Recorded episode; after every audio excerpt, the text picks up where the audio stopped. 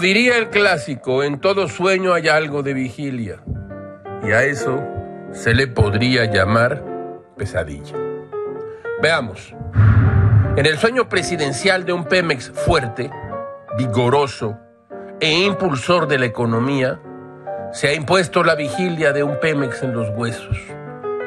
Una nota de Silvia Rodríguez y Pilar Juárez en su periódico Milenio informa que en septiembre pasado las exportaciones petroleras cayeron 29.3% respecto al mismo mes de 2018, lo que representó el descenso anual más alto en 41 meses y una racha de 11 retrocesos continuos, que es la más pronunciada desde el lapso que abarcó de agosto de 16 a julio de 2017, cuando acumuló 26 caídas consecutivas de acuerdo con las cifras publicadas por el Instituto Nacional de Estadística y Geografía INEGI, Instituto Autónomo si los hay.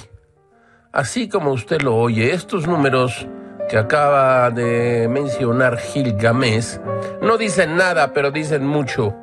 Pemex, Pemex está como para el arrastre lento.